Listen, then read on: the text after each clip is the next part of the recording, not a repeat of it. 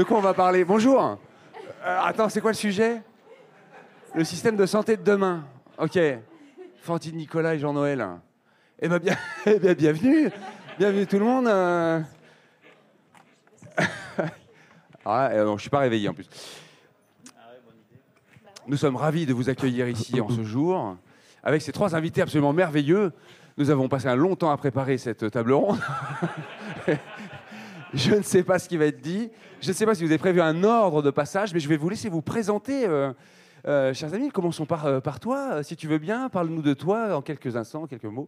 Oui, donc je suis- Nicolas Dritch, je suis chirurgien dentiste et comme c'est pas suffisant, je fais de la recherche en système complexe que j'applique au système de santé.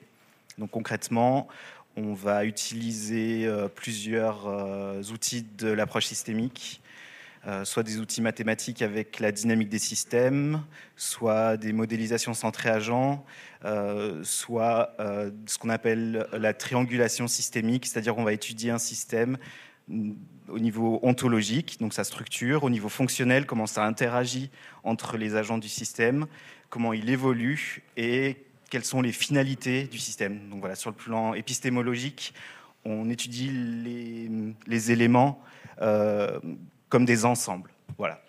Magnifique. Jean-Noël, Bonjour, d'où viens-tu Toulouse. Très bien. Je suis un Un local. de l'étape. Je suis chirurgien dentiste. Bonjour à toutes et à tous. Enchanté d'être parmi vous en ce dimanche matin. Euh, je me sens pas fondamentalement plus légitime que tous les- toutes les personnes intéressées à parler ici de système de santé, puisque la santé, ça nous concerne tous. Euh, je suis chirurgien dentiste également, PUPH à l'UFR Santé de Toulouse, et je fais de la recherche sur notamment la relation de soins et euh, l'épistémologie. PUPH, tu veux préciser Professionnel. Professeur des universités, praticien hospitalier. Voilà, merci. Fantine, Ben, moi, je, suis, euh, je pourrais être euh, l'élève de ces deux messieurs, vu que je suis interne en médecine générale euh, à l'Université de Bordeaux et euh, que je n'ai donc euh, pas fini mes études, contrairement à ces deux gens. Mais euh, je vais essayer d'apporter la vision de, de médecins euh, généralistes, puisqu'on est entouré par les, par les dentistes ici. Donc, essayer d'élargir un petit peu. Ah, vous avez prévu une trame Vous avez Oui. prévu un ordre Ouais, Qui est censé commencer En, en fait, on, va, on, on a vu que c'est un, un sujet qui est assez vaste et complexe. On, on s'est dit que ça serait sympa de, l'organiser par niveau, donc le niveau micro, niveau méso, niveau macro et niveau global. Voilà. Tu veux commencer? Euh, bah oui, si tu veux. Parle-nous de comment tu vois la le système de santé de demain. Euh, bah, moi, je vais juste vous raconter euh, ce que je fais. Donc, d'abord, je, suis euh, ce qu'on appelle euh, qualifié en médecine bucco-dentaire. En gros, on soigne les personnes que les autres veulent pas soigner ou ne peuvent pas soigner ou ne savent pas soigner. Donc, les personnes en situation de handicap, de dépendance, les personnes qui peuvent prendre des drogues dures ou avoir des, des phobies. Et il y en a pas mal, je pense, quand on parle de dentiste. Vous êtes normal en fait. Euh, et ce, dont je me suis rendu compte rapidement, c'est que quand je, je soignais à l'hôpital, euh, nos compétences techniques qu'on apprend euh, à la fac sont peu opérantes face à la complexité de ces parcours-là.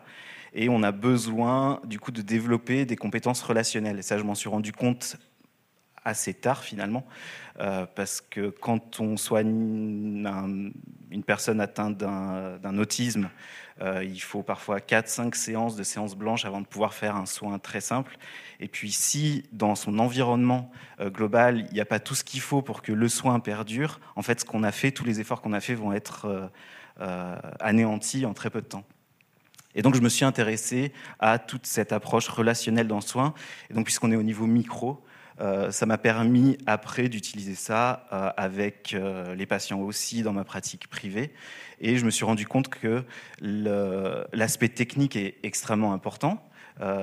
mais il ne suffit pas et je pense que pour l'instant, dans nos études, on, focalise trop sur l'aspect technique. Donc on, sait, on connaît pratiquement tout, un, médecin et la plupart des soignants ont des connaissances en biologie moléculaire, biologie cellulaire, euh, tissulaire, organique, etc., très élevés. Mais dès qu'on arrive sur des niveaux qui englobent tout ça, donc les approches comportementales, sociales, politico-économiques, etc., et encore plus quand c'est environnemental, là, on est vraiment au fond du fait tout. Quoi. C'est joli. Voilà. Tu fais le même constat, Jean-Noël? Euh, Complètement, je rejoins complètement Nicolas. Et pour, revenir, pour revenir sur le, titre, le système de santé de demain, donc on parle de système, Nicolas a parlé de, système, et euh, on, a voulu euh, orienter nos, discussions ce matin sur l'approche systémique. Donc on ne va pas parler système de santé au, sens pur et dur, assurance maladie, mutuelle, économie, etc. Surtout qu'on n'est pas qualifié pour ça en fait. Ouais, moins. pas trop. Mais, en fait, plutôt dans, l'aspect systémique de cette science qui est la systémique et qui est le regard qu'apporte aujourd'hui la pensée euh, moderne sur ce qu'on peut imaginer de, la santé. Et, j'aimerais aller dans le vif du sujet directement, euh, voir parmi vous et, et, manquer sur euh, des références, puisqu'on est au REC, et c'est super important de citer nos sources. Et j'aimerais dire que la source que je vais, en tout cas personnellement, employer aujourd'hui pour réfléchir à un système de santé avec vous de, demain, c'est la source du partage de pouvoir entre un patient et un praticien. Et ça, c'est essentiel, parce que c'est en fait au cœur de nos réflexions ensuite à des, à des niveaux plus euh, englobants, euh, à l'échelle de la communauté de soins que l'on organise, à l'échelle des programmes de politique de santé publique. Mais tout découle en fait de qu'est-ce qu'on veut, nous patients, on est tous des patients, euh, par rapport à notre relation à la santé. Et en fait, euh, un article qui est cité, alors là, plus de 3500 fois, vous pouvez aller le, télécharger. Euh, Emmanuel et Emmanuel, Journal of American Medical Association, 1992, les différents types de relations de soins.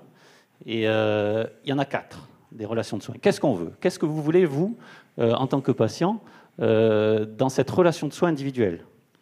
Est-ce que vous voulez tous les pouvoirs? Tous les pouvoirs, c'est euh, je suis patient, j'attends de mon praticien qu'il m'explique les différentes alternatives à mon problème et je choisis. Je choisis en fonction du coût que ça représente, du temps que ça représente et de mes préférences. À l'autre extrême, euh, paternaliste. Euh, je suis le patient, je vais voir mon médecin parce que j'ai un souci, il diagnostique très vite le problème et il m'impose le traitement. Donc là, c'est l'extrême opposé. Tout le pouvoir décisionnel est laissé au patient. Et entre les deux, il y a euh, les approches dites délibératives, où en tant que praticien, je vais me positionner comme un professeur, je vais enseigner à mon patient ce qui est le mieux pour sa santé, donc euh, je, me mets dans une position de professeur.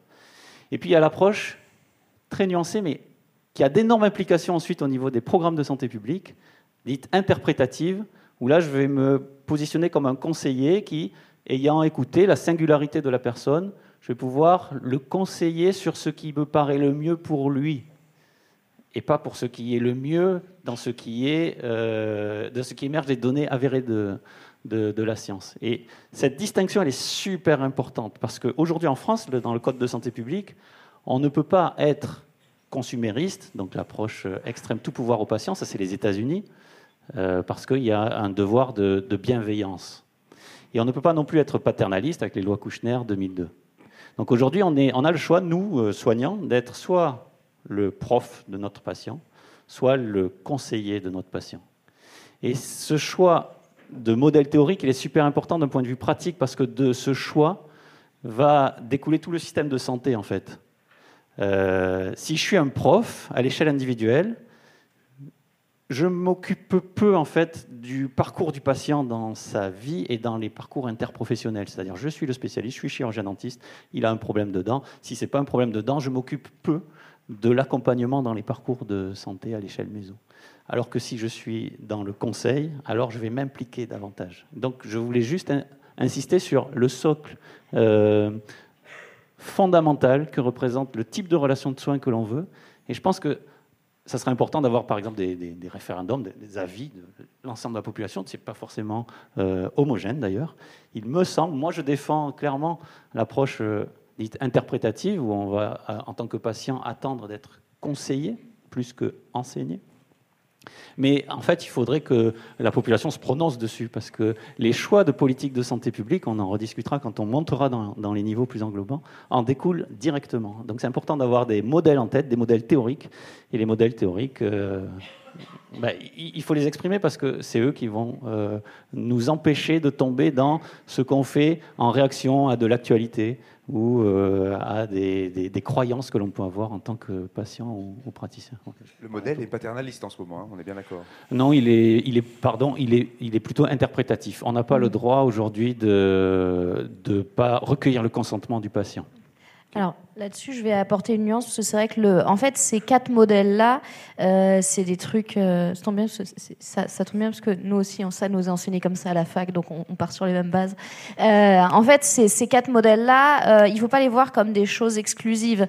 C'est-à-dire qu'en fait, dans la relation singulière entre un patient et un médecin, on utilise ces quatre modèles-là constamment parce que le patient qui vient nous voir, l'exemple typique, c'est la patiente qui vient nous voir qui dit bonjour docteur, j'ai une cystite, il me faut du monuril. La patiente, on la connaît depuis 20 ans, c'est sa cinquième infection urinaire. Elle, connaît très bien sa maladie, elle sait très bien ce qui se passe. Elle arrive, elle est dans le consumérisme parce qu'elle a déjà fait son autodiagnostic, elle, a déjà fait, elle sait déjà ce qu'elle veut et on sait qu'elle a raison. Et dans ces cas-là, en fait, on est dans le consumérisme pur parce que dans ce cas-là, ça se justifie. Et il y a des fois, on est obligé d'être dans le paternalisme quand on a des choses, par exemple des annonces de maladies graves, des choses comme ça. Le patient, on peut pas lui dire alors qu'est-ce que vous voulez comme chimiothérapie, voilà. C'est enfin, il y a, dans tous les cas, on fait, on fait. Surtout dans l'urgence, en fait. Voilà, oui, ou dans l'urgence, quand on est, voilà, quand on est en réa en urgence, on peut pas dire, on peut pas dire à la personne, est-ce que vous voulez qu'on fasse un petit massage cardiaque, on vous intube, ce que vous en pensez? Euh, quand voilà, quand il faut agir vite, il faut Et dans ces cas-là, on est complètement paternaliste parce qu'on a entre guillemets pas le temps et on peut pas se le permettre. Et après, le, côté entre le, l'interprétatif et le professoral, ça dépend du patient et surtout au sein de la même consultation, en fait, on peut utiliser ces quatre modèles-là en fonction de ce qu'on veut faire passer et euh, sur le suivi d'un patient au long cours, on utilise, on, utilise préférentiellement certains modèles parce qu'on sait qu'il y, y, a des patients qui vont avoir besoin qu'on leur explique. Et des patients qui veulent savoir, qui veulent comprendre, ils ont une rhinopharyngite, mais ils veulent comprendre pourquoi le lavage de nez, comment c'est fait à l'extérieur, ils posent à l'intérieur, ils posent des questions, etc. Il y en a d'autres, ils s'en foutent, ils veulent juste qu'on leur donne des antibiotiques. Donc on va quand même être professoral, mais on leur dit ah, les antibiotiques, vous savez, pas forcément. Et il y en a d'autres qui vont dire oui, mais moi je sais pas trop. Puis ah oui, mais là par exemple, là vous me donnez ça à prendre trois fois par jour, mais euh, c'est compliqué pour moi parce que je suis au boulot le midi et puis euh, euh, je peux pas forcément. Donc tout ça en fait, c'est des modèles différents qui vont, qui vont s'imbriquer et qui vont être utilisés tout au long du parcours de soins du patient par les différents acteurs à différents moments. Et, et sur le côté un peu plus historique, le modèle, patriarcal, le modèle patriarcal. J'ai pas ça dans ma fiche. Je suis si fatiguée. C'était pas marqué. le modèle paternaliste, euh, c'est celui en fait euh, euh, qui est, enfin qui est de, historiquement en fait dans la médecine, c'est le médecin a le savoir, le médecin a le pouvoir. Il y a une relation descendante. Il donne sa prescription, le, simple mot de prescription. Il prescrit au malade ce qu'il doit faire. ça, c'est en train d'évoluer du coup vers une approche plutôt de voilà de, de, de, de quand on se met d'accord, de négociation entre le, entre le patient et le, euh, et le praticien pour réussir à trouver un accord euh, vis-à-vis de l'approche euh, evidence-based medicine qui n'est absolument pas ce qu'elle veut dire parce que evidence-based ça veut dire basé sur les preuves, mais en fait l'evidence-based c'est la science, donc les données de la science, c'est les habitudes du praticien et la, enfin, la, la, la situation particulière et c'est les préférences du patient. Euh, et en fait, c'est un pôle qui est tout aussi important que les données de la science. C'est-à-dire que le patient qui va dire ah non, mais moi, euh, ça, j'en veux pas, hein, c'est des merdes chimiques, donnez-moi des trucs naturels. Et ben, ça fait partie aussi de la relation de soins. Et en fait, ça doit être mis sur le même plan que les données de la science. Et c'est ça, justement, tout, tout ce triangle-là, en fait, qui fait qu'on est obligé de jongler pour savoir comment euh, réussir à avoir une relation qui puisse fonctionner dans la relation patient-médecin. Vous prévoyez de couper à 11 heures, j'imagine. Vous prévoyez un temps de questions assez conséquent, je présume. Donc je vous propulse dans le champ méso. Je lis les parcours de soins de plus en plus complexes. Que voulez-vous dire par là? Eh bien, les progrès, en fait, ce, dont parlait Fantine, si on peut, on peut parler justement parler de modèle théorique. Le modèle théorique de base de la médecine pendant longtemps, ça a été le modèle biomédical, qui nous a permis de faire des progrès absolument fantastiques. Si on est là aujourd'hui avec des parents, des grands-parents, euh, il y a encore 100 ans, si on regarde euh, les, euh, les, arbres généalogiques, on voit qu'il y a très souvent des enfants qui sont morts avant deux ans, et c'était rare quand les personnes vivaient jusqu'à 80 ans. C'est évidemment grâce à ce modèle-là. Cela dit, comme n'importe quel modèle, il a des limites. Et donc c'est pour ça qu'à partir des années 50, on a développé le modèle biopsychosocial. et en fait, le paradoxe de ça, pourquoi il est apparu à ce moment-là, c'est parce que justement la population vieillissant, euh, eh bien, on avait de plus en plus de mal à faire face à la complexité. Et actuellement, c'est typiquement ce qui nous arrive aujourd'hui. Euh, si on parle de trous de la sécu, de tous ces trucs-là, c'est parce qu'en fait, on s'est retrouvé avec des modèles qui dataient juste de l'après-guerre, qui étaient parfaitement adaptés, mais sauf que comme tout évolue, euh, eh bien, ces modèles-là commencent à être au en bout de course, parce qu'on aura toujours besoin de, des compétences techniques, pharmacologiques, euh, du modèle biomédical et évidemment toutes les, preuves que, qu'il peut nous apporter. Euh, mais face à la complexité euh, des personnes qui sont en situation de handicap, auparavant, en fait, elles décédaient très tôt ou voilà, mort-nés la plupart du temps. là maintenant, les, personnes en situation de handicap, même avec des handicaps très lourds dans les masses, les, les, ESAT, etc., etc. peuvent vivre jusqu'à 70, 80 ans.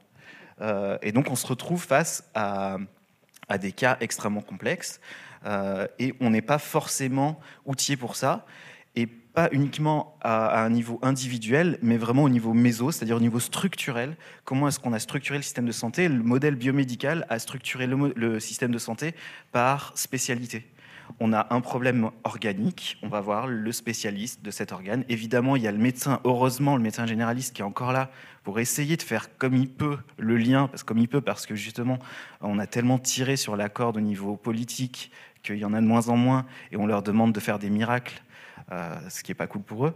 Euh, donc ils essayent de faire ça, mais ils ne peuvent pas à eux seuls euh, porter comme ça les dysfonctionnements systémiques et structurels euh, du, système de santé. Donc au niveau méso, on va avoir besoin, si on parle du système de santé de demain, on va avoir besoin d'améliorer les liens entre les disciplines médicales et les liens entre les secteurs, c'est-à-dire entre le secteur médical, médico-social, etc., etc.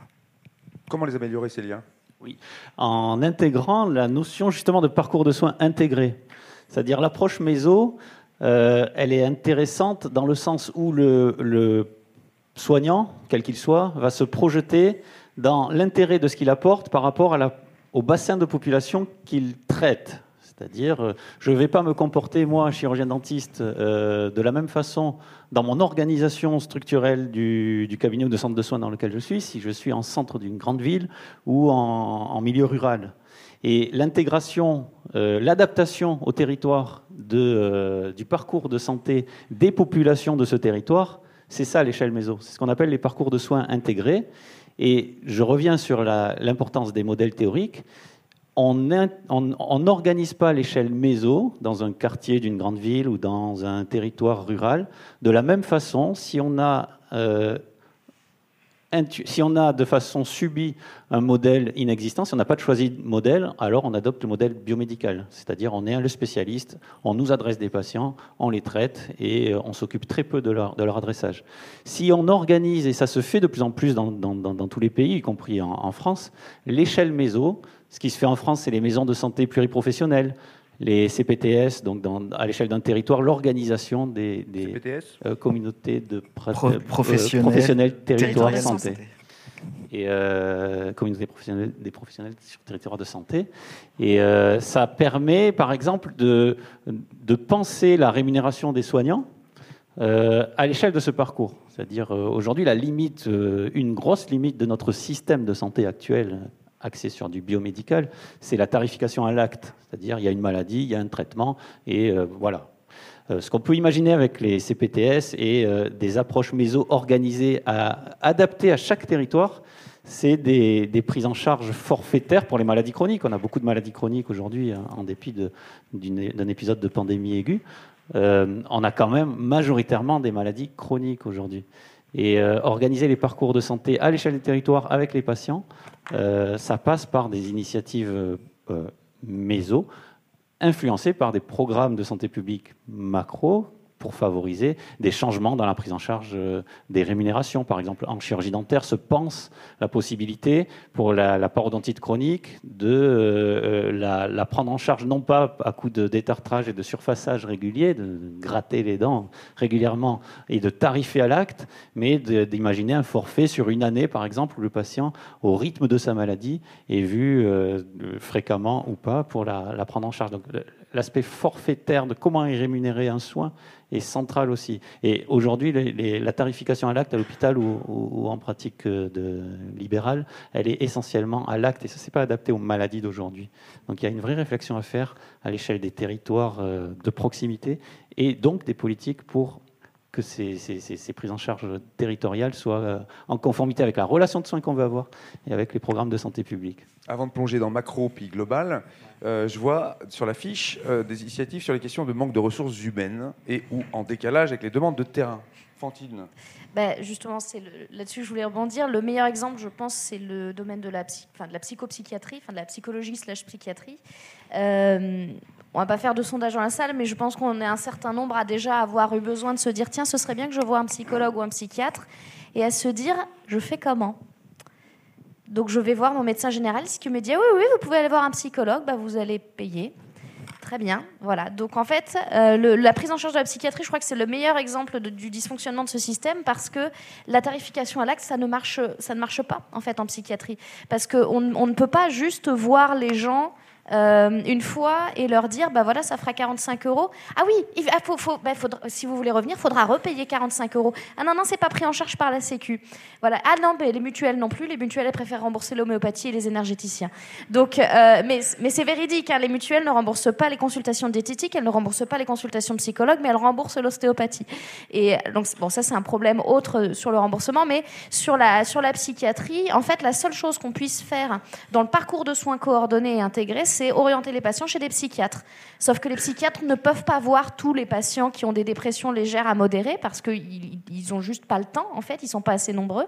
Euh, donc, du coup, ça fait des délais à rallonge pour les psychiatres. Et les psychologues, bah, il y a un, énorme écart qui se crée entre les personnes qui ont les moyens d'aller payer un psychologue libéral à 35, 40, 50 euros la, consultation, euh, et ceux qui n'ont pas les moyens de le faire qui donc vont euh, dans les CMP, qui sont les centres médico-psychologiques de proximité, qui ont un maillage territorial qui est bien fait, mais où il y a 3, 4, 6 mois d'attente. Et, ça, c'est peut-être le truc le plus révélateur du dysfonctionnement euh, de notre système de santé actuel et de la prise en charge des maladies chroniques, dont les maladies psychiatriques. Sur le mot mutuel, je précise quelque chose. Derrière le mot mutuel se cachent parfois des assurances santé, et donc mmh. le modèle est bien souvent celui de l'assurance santé, du code des assurances, alors que le modèle mutualiste, lui, est beaucoup plus élégant de mon point de vue, et elle souscrit au code des mutualités à but non lucratif. Donc, euh, je trouve qu'il y a un rapt qui a été fait sur le mot mutuel. Vous êtes d'accord avec ça hein Alors qu'il faudrait parler d'assurance santé, malheureusement. Si vous avez un doute, vous regardez dans, les, dans, la, notice de votre mutuelle, entre guillemets, si c'est vraiment une mutuelle, c'est pas toujours le cas. Oui, et méfiez-vous parce que vous pouvez du coup financer des gens qui vont après financer des stades de foot. Ils vont appeler l'Alliance Arena ou je ne sais quoi. D'accord? Et en fait, vous donnez de l'argent pour votre santé et en fait, ça finit à on prend encore cinq minutes pour plonger dans le monde macro. Plongeons dans le monde macro. Bah, je, vais continuer en fait avec ce que disait Fantine, par exemple sur les, psychologues. Euh, au niveau macro, on a, pareil, depuis plusieurs décennies, euh, entre la gouvernance, euh, les syndicats représentants des soignants, des jeux à somme nulle. C'est-à-dire qu'il faut un gagnant, un perdant. Donc soit c'est la gouvernance par rapport à une discipline en particulier, soit c'est une discipline qui est mise en compétition avec une autre. Euh, donc là, typiquement, il y a eu tout un barouf entre les médecins et les kinés, et puis les infirmières euh, avancées, etc. Les, infirmiers de pratique avancée. Voilà, merci. Et ça, c'est typiquement quelque chose qui est structurellement fait pour qu'en en fait, il y ait un gagnant et des perdants. Euh, et là, sur la psychologie, par exemple, euh, on essaye de faire en sorte que la psychologie soit euh, remboursée. Alors, a priori, comme ça, ça paraît une bonne chose, hein. on aurait besoin de ça. Mais on ne prend pas en compte la complexité des choses et on va dire, ben, en fait, les psychologues, vous allez être payés, je crois que c'est 50 euros quoi qu'il arrive. C'est ouais, 50 euros par consultation et c'est 8 consultations. Alors c'est le dispositif Mon Psy pour. Euh, alors tout le monde y est éligible. Il faut juste passer par, votre, par un médecin, euh, un médecin généraliste avant. Et donc vous tapez monpsy.gouv.fr, enfin, c'est facile. Et euh, ça représente 10 séances de psychologie remboursées par la sécurité sociale par an. donc pour les bénéficiaires de la C2S remboursées intégralement et pour ceux qui ne le sont pas remboursés également par les mutuelles. Sauf que seulement certains psychologues sont conventionnés parce que voilà parce que c'est pas très très bien fichu. Et c'est seulement 10 séances par an. Donc pour des personnes qui nécessitent des suivis chroniques, en fait, c'est pas du tout adapté. Et, il y a ce, problème-là euh, qui est, euh, si on devait justement parler de modèle, ce modèle est, quand même assez gênant par rapport à la gouvernance, c'est qu'ils ne sont intéressés que par le quantitatif. Euh, et donc, ils vont tout gouverner comme ça. Par exemple, on, parlait de, des tarifications à l'acte, à l'hôpital, dans un service d'endocrino, de, de diabéto.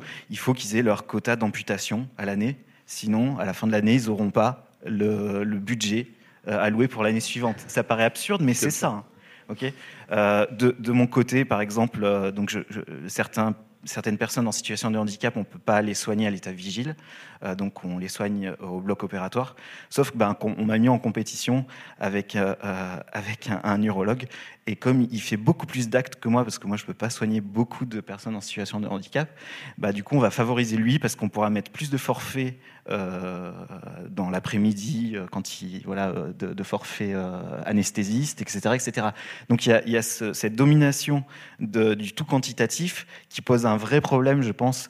Euh, alors, je suis pas en train de dire qu'ils font ça de manière, euh, euh, c'est pas un complot, je ne sais quoi, mais juste, c'est vrai que l'avantage du quantitatif, c'est que ça va vite. Sauf que quand on est face à la complexité, à un moment donné, on a besoin aussi de comprendre comment ça marche.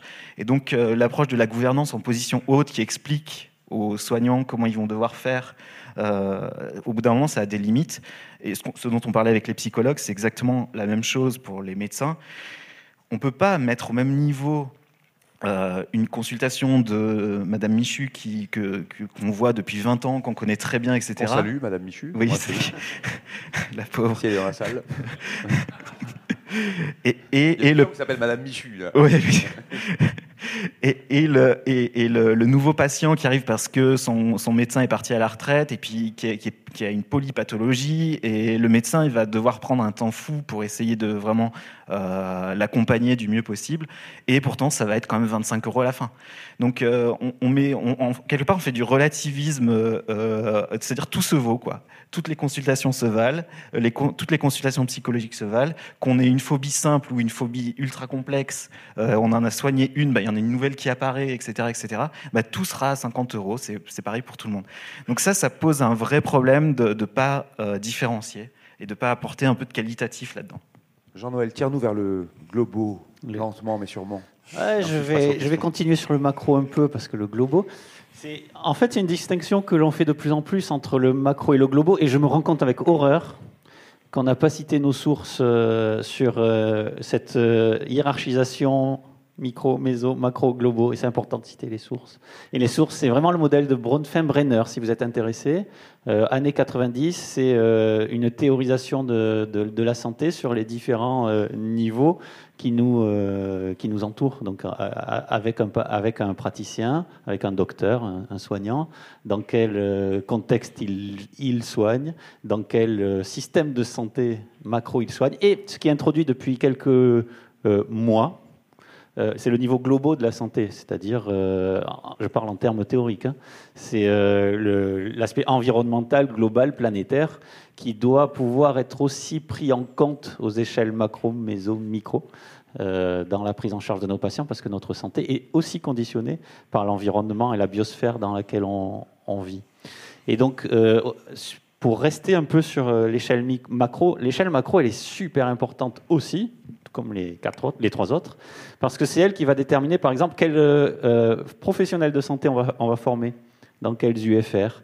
Euh, et on a besoin de beaucoup de créativité aujourd'hui si on veut faire évoluer le système de santé dans la création de nouveaux métiers. On a plein de nouveaux métiers à créer dans l'échelle de la santé. Et on est encore sclérosé, pas qu'en France, hein, euh, partout. On manque d'imagination dans la création de nouveaux métiers. Ce dont on rêve, par exemple, en, santé publique, c'est des métiers de coordination, de veille territoriale des besoins de santé de la population.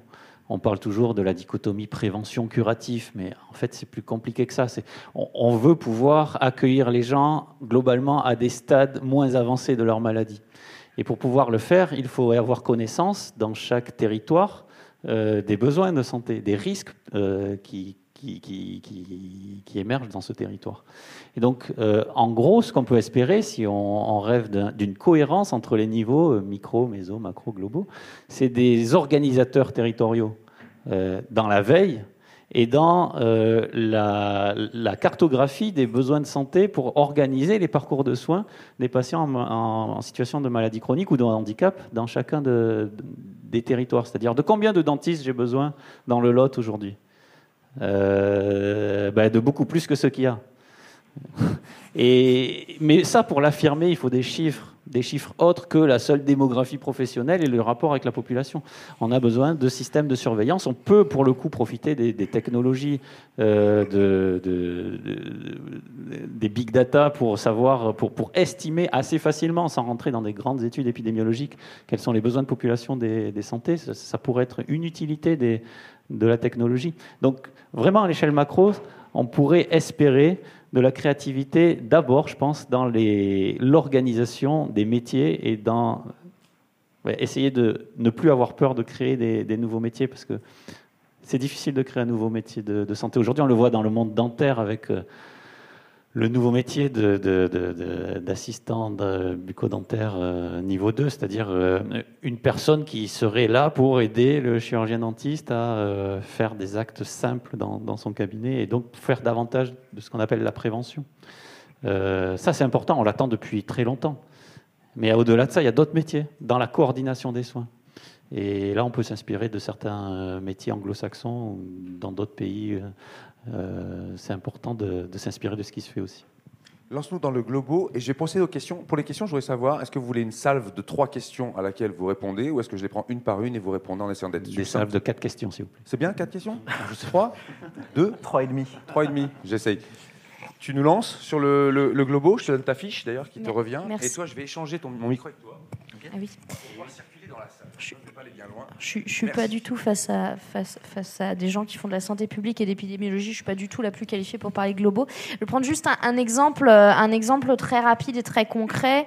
Euh, vous n'êtes pas sans savoir qu'actuellement, il y a une guerre aux portes de l'Europe, euh, entre autres, et que des gens se réfugient en France pour échapper à ces horreurs-là des gens qui vivent des choses dont on n'a pas idée, des gens qui nous racontent des choses en consultation auxquels on n'est pas préparé, et des gens qui ont besoin euh, de soins dentaires, beaucoup, de soins dentaires, qui ont besoin de prise en charge euh, chronique, de pathologies parfois graves. J'ai des patients bulgares épileptiques, j'ai des patients euh, géorgiens euh, qui, ont des, qui ont des cancers, j'ai des patients ukrainiens qui, ont des, qui ont des troubles psychiatriques, j'ai une patiente ukrainienne qui a un diabète de type 1 qui est sous pompe à insuline. ces gens-là sont en situation plus ou moins régulière sur le territoire français. Ils ont des droits à la sécurité sociale qui sont extrêmement précaires, avec un un accès aux médecins traitant qui est compliqué. Ils ne parlent pas français. Ils ne parlent pas forcément anglais. C'est des consultations qui prennent extrêmement de temps. Je vous assure que quand vous avez le patient géorgien épileptique qui arrive, qui est, euh, qui est sourd et qui est accompagné de sa sœur qui a un cancer du sein, eh ben, la consultation d'un quart d'heure facturée 25 euros, c'est juste pas possible en fait, parce qu'il faut, euh, faut avoir accès à un interprétariat. Euh, on a besoin de la sœur forcément vu que le frère est sourd, donc du coup en fait il lit sur les lèvres de la sœur qui euh, elle-même euh, comprend ce que dit l'interprète, à qui on explique les choses. Donc on a quatre personnes dans le, dans le bureau de consultation.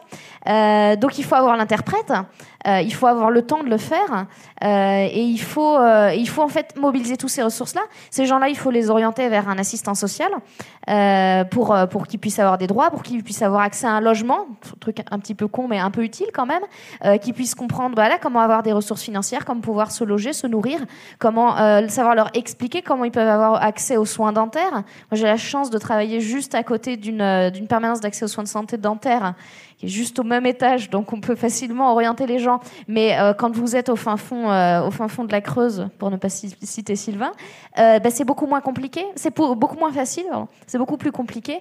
Et tout ça, ça pose la question également du système politique qu'on veut, notamment pour les situations les plus précaires, qui de toute façon seront les premières à pâtir du manque d'organisation des soins de santé, parce que quand on, a de l'argent, on réussit toujours à bien se faire soigner. Très bien, je vais passer aux questions.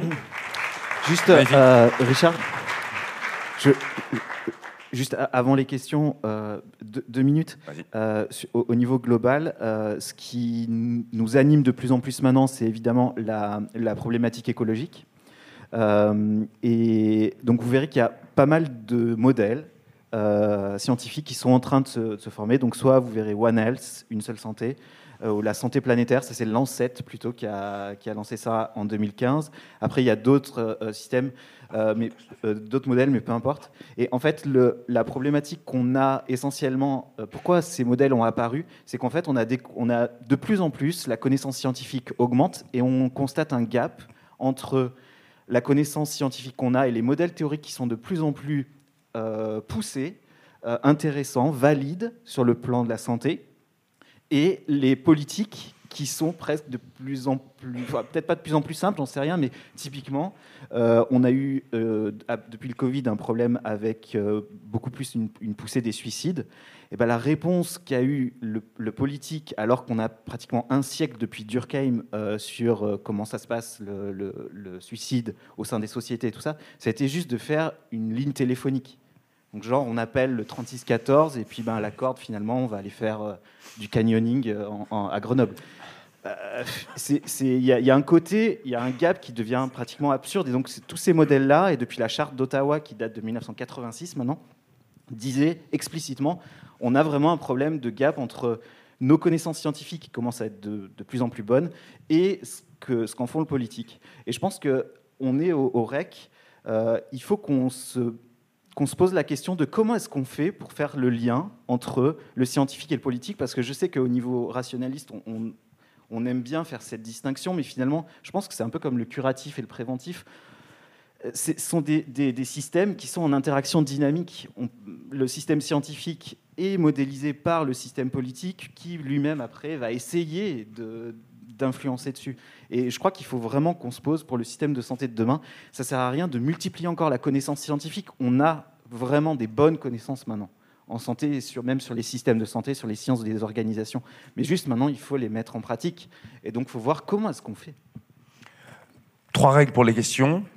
Soyez bref ou brève. Mettez un point d'interrogation à la fin, que ce ne soit pas une tribune. Et j'aurais tendance à privilégier les prises de parole de, des, femmes, puisqu'on connaît les raisons qui font qu'il y a un frein à la prise de, l'expression. Et j'ai déjà vu quatre mains d'hommes se lever. Première main. Euh, bonjour, question un peu naïve, mais au niveau macro, tout ce qui est coordination, on n'a pas déjà un peu de l'ARS qui est censé euh, faire quelque chose de ce côté-là Est-ce qu'ils sont en sous agence nationale de santé, pardon Est-ce qu'ils sont en sous-staff? Est-ce qu'il y a un souci de compétence Est-ce qu'il y a, est-ce qu'ils gèrent de manière euh, à côté de ce qu'il faudrait, ou est-ce que qu'est-ce qui se passe avec eux du coup? Ou alors vous, voulez commencer? Bah, euh, En fait, ça va être très simple. Si tu veux, c'est un problème vraiment de, ressources humaines.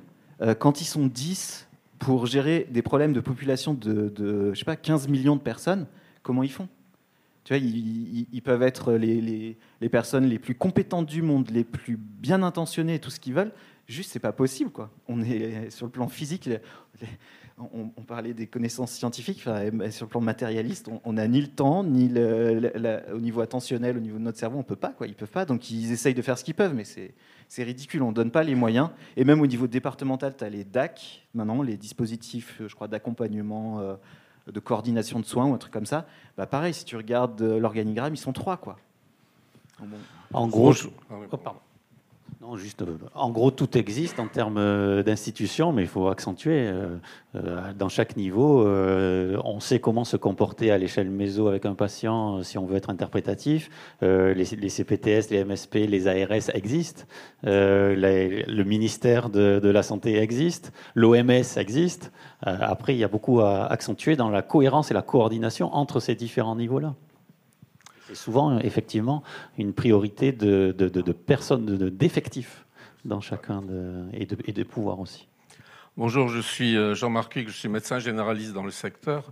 Je suis vice-président justement d'une CPTS qui s'est créée sur le SICOVAL, Communauté professionnelle de santé, et médecin généraliste depuis très longtemps.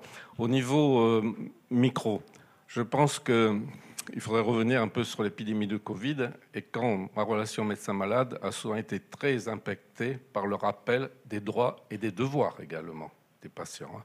Donc j'étais à la fois enseignant, mais parfois j'ai dû être aussi un peu agressif sur les gens qui ne respectaient pas leur devoir de protéger leurs semblables. Sur le paiement à l'acte, moi j'ai commencé en 77 mon, mon, travail. J'étais au syndicat de la médecine générale qui s'était créé après 68 et qui défendait le paiement à la fonction. Donc ça fait presque 50 ans qu'on disait que ce paiement à l'acte était limité, tous les experts le disaient. Autre chose, au niveau d'un macro. Euh, la question, c'est celle-ci. On parle du système de santé. Votre titre est très, ne me plaît pas parce qu'à l'heure actuelle, en France, il y a un système de soins. Et pour passer au système de santé, justement, c'est les CPTS, c'est d'autres choses. C'est arriver vraiment à faire de la, on parlait d'épidémiologie, de, santé publique. Les, CPTS peuvent faire de la santé publique, justement, parce qu'on va sortir de nos cabinets, on va, on va soigner, on va, on va pas soigner, on va s'adresser pour des soins de santé à toute une population. C'est ce côté-là que j'aimerais bien euh, que vous développiez parce que je pense que c'est fondamental.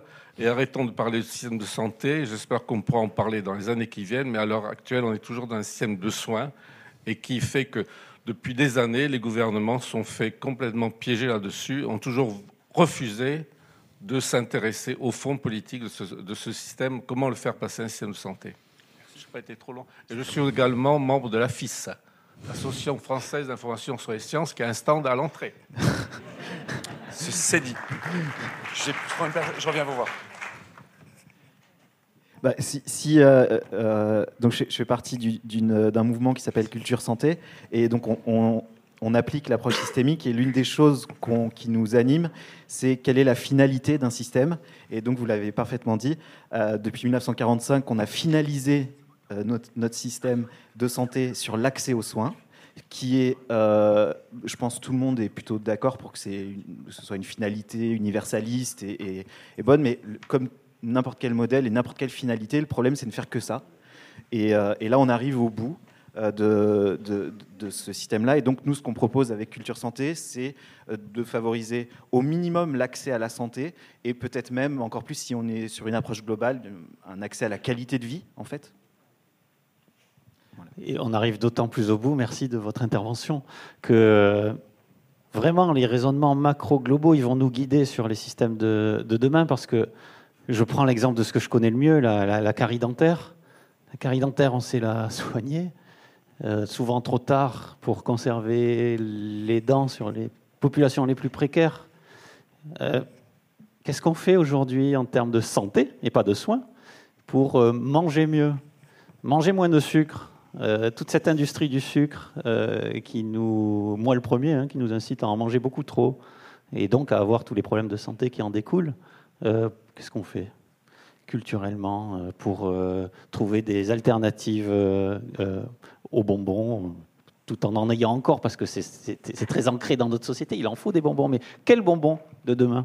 Il y a beaucoup de recherches à faire sur ça pour avoir de, de la santé. Surtout que ce qui est intéressant, c'est que les, euh, pour, le, pour le côté prévention, vu qu'on parlait de, la dichotomie prévention-curatif, euh, euh, moi je, propose beaucoup de consultations de prévention. Les gens sont très demandeurs. Moi j'ai mis, mis un, feuillet de consultation de tabacologie sur mon bureau, bien visible. Depuis que je l'ai mis, j'ai à peu près, parmi les patients fumeurs, un patient sur trois qui me dit Ah, mais vous faites parce que moi je moi, j'aimerais bien essayer d'arrêter de fumer. Et en fait, les gens sont vraiment demandeurs quand je propose. J'ai eu bah, la dernière fois, la semaine dernière, une patiente euh, que début de suivi, euh, mensuration, poids, taille. Je lui dis votre poids. oui, bah oui, c'est, moi c'est vrai, j'aimerais bien en parler parce que moi ça me, euh, moi ça me, moi ça me gêne et, et je voulais qu'on, qu'on se voit? On, a prévu une consultation pour, pour parler de son poids. En fait, les gens sont demandeurs de ce genre de choses. Euh, et du coup, ça, ça nécessite, ça, nous questionne vraiment parce qu'en fait, la société est prête à justement euh, ce qui est des actions politiques en faveur de vraies, euh, de vraies cotations de, de, prévention. La seule consultation en médecine générale de prévention qu'on peut coter, entre guillemets, c'est-à-dire qui ne fait pas comme une consultation médicale classique de 25 euros, c'est la consultation de prévention santé sexuelle de, des patients de moins de 26 ans qu'on peut coter une fois et qui, à la base, n'était accessible que pour les femmes pour la première contraception. Maintenant, on peut la faire également pour les jeunes hommes de moins de 26 ans. Euh, et c'est juste une fois. C'est la seule euh, chose qui a été mise en place par, euh, par la sécurité sociale pour favoriser les, consultations de prévention. La consultation de tabacologie, c'est 25 euros comme une consultation normale de 15 minutes.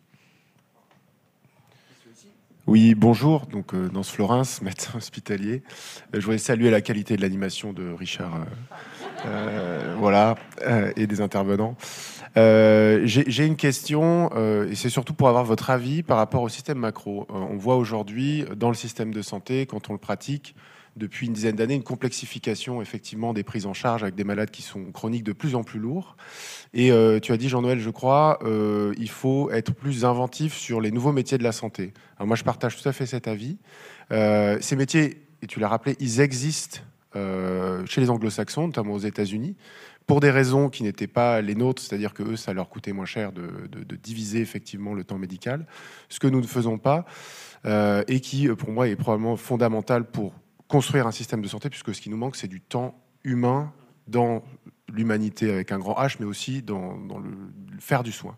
Donc, quels sont pour vous, pour toi, les principaux freins au développement de ces nouveaux métiers de santé qui en fait existent déjà, donc il n'y a pas besoin d'être trop inventif, et juste d'aller chercher le concept de l'hygiéniste, le concept euh, du nurse practitioner euh, américain. Pourquoi est-ce qu'on ne peut pas le faire en France? Je ne suis pas certain d'avoir une réponse définitive, mais ce qui me vient immédiatement en tête par rapport à cette question, c'est euh, la notion de partage de pouvoir. comment les, est-ce que tous les dentistes, si je prends l'exemple des dentistes, mais on l'a aussi avec les, médecins, sont OK pour euh, laisser une, certaine partie de leur acte à euh, un autre métier? Euh, dans la création des, nouveaux métiers, ça veut dire repenser les codes de déontologie, les refaire et donc empiéter sur du pouvoir. Et c'est pour ça que j'ai parlé dès le début de la notion de quel modèle à l'échelle micro on, veut. Parce que si on ne partage pas le pouvoir, si on est trop euh, dans un modèle biomédical à tendance paternaliste, alors on ne va pas vouloir créer de nouveaux métiers.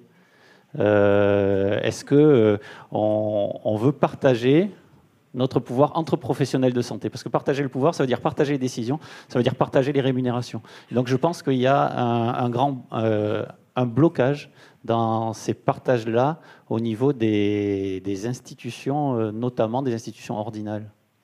Et, j'ajouterais que ce qui modélise, qui structure beaucoup euh, la manière dont on va soigner, c'est, sont nos conventions.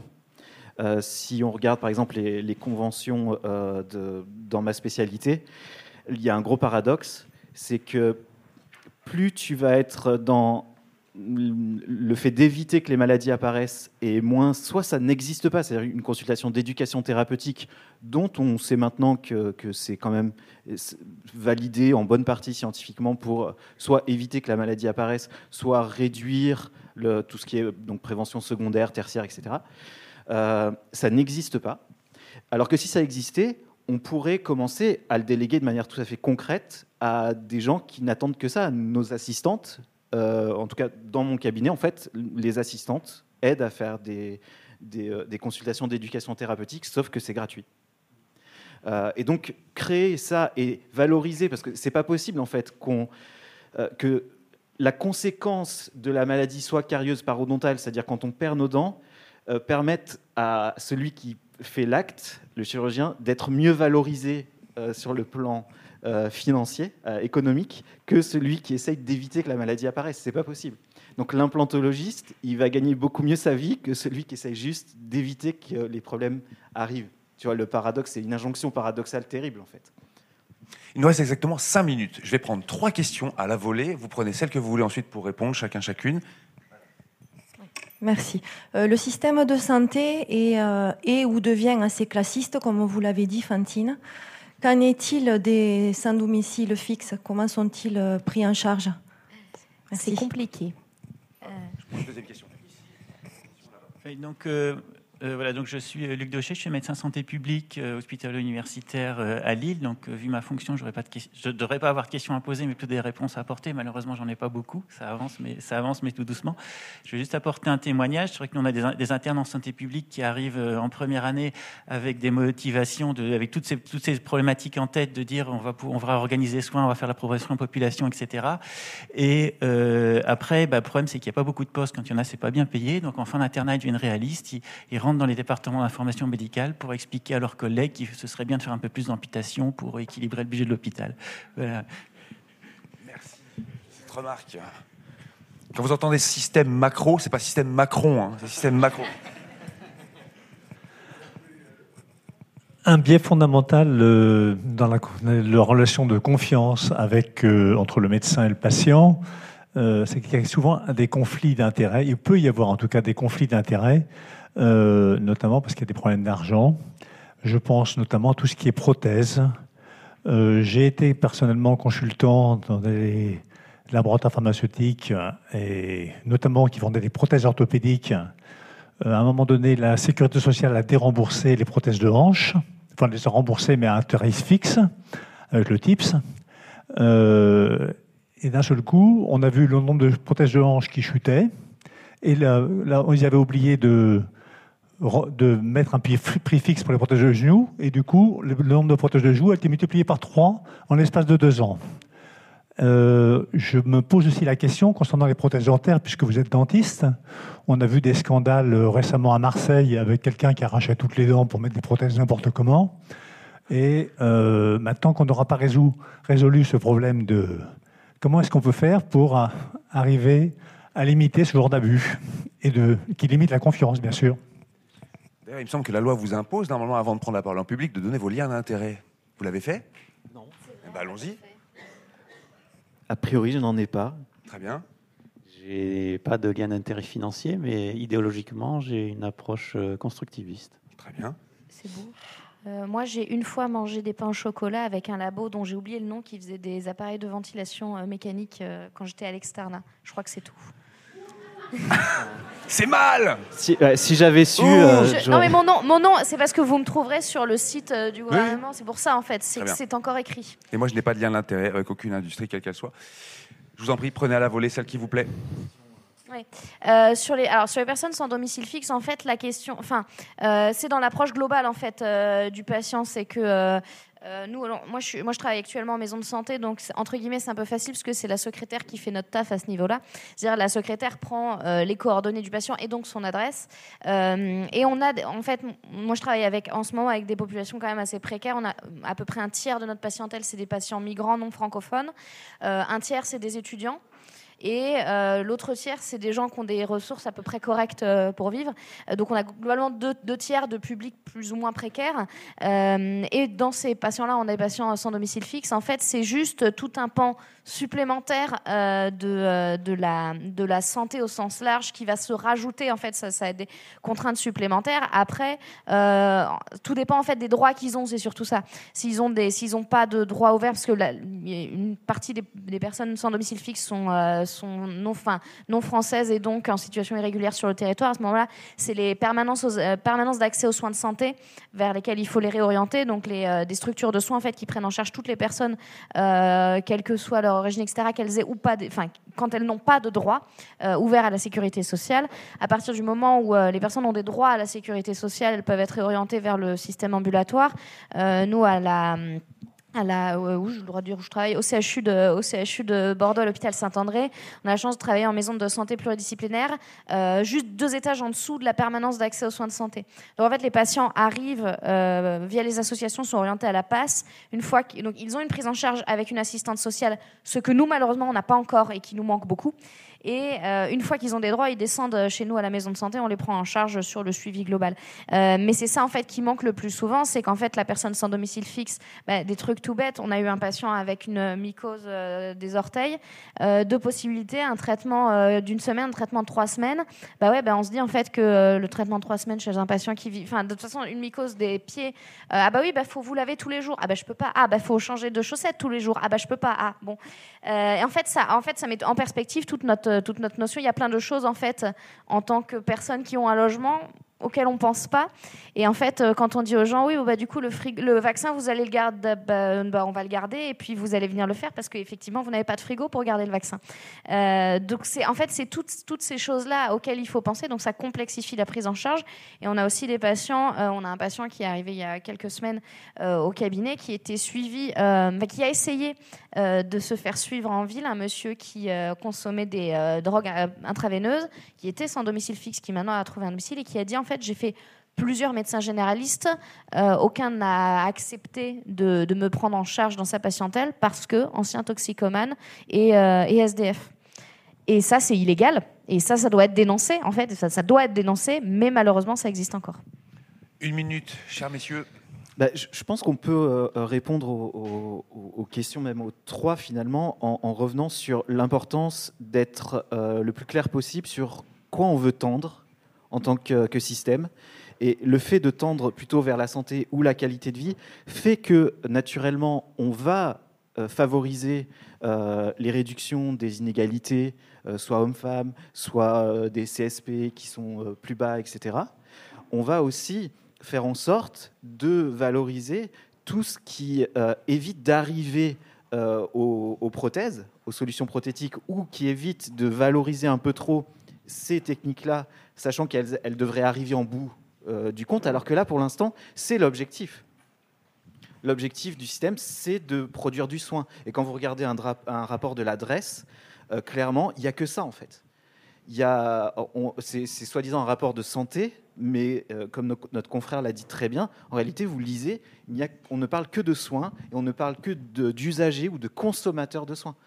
Alors qu'on devrait parler d'êtres humains qui juste veulent vivre, quoi. Et, je finirai très rapidement euh, pour euh, aussi sur, euh, sur conclure sur ces trois interventions. L'importance des modèles théoriques pour éviter les conflits d'intérêts, c'est important qu'un soignant se dise que ça va pas quand il est obligé d'être euh, essentiellement rémunéré par de la prothèse et donc intervenir lui-même dans les échelles méso et macro en participant à des sociétés savantes, en participant à, des réflexions pour faire bouger les choses, euh, pour que euh, les parcours de soins soient plus proches de la prévention et, dans la coordination interprofessionnelle et puisse aussi être conscient des difficultés économiques en, pourquoi pas, participant aux actions des, des permanences d'accès aux soins de santé, etc., en réseau ville-hôpital. Bref, le modèle Montréal-Toulouse qu'on a, qu'on a publié il y a, il y a maintenant trois ans euh, permet de décrire l'implication du soignant aux échelles méso euh, et macro également. Et ça, c'est peut-être une perspective qu'on peut avoir dans le futur. Fantine, Jean-Noël, Nicolas, le monde de demain vous remercie. Merci. Merci.